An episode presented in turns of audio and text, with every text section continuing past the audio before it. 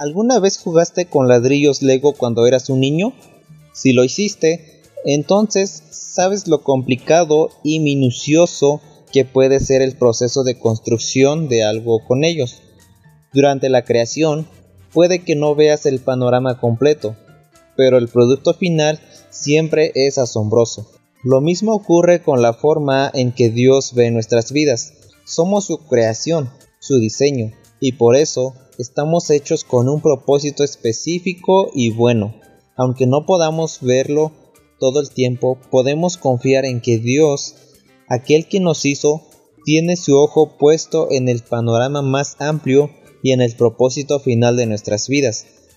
¿A qué personas en tu vida puedes animar hoy con la verdad de que son la creación con propósito de Dios?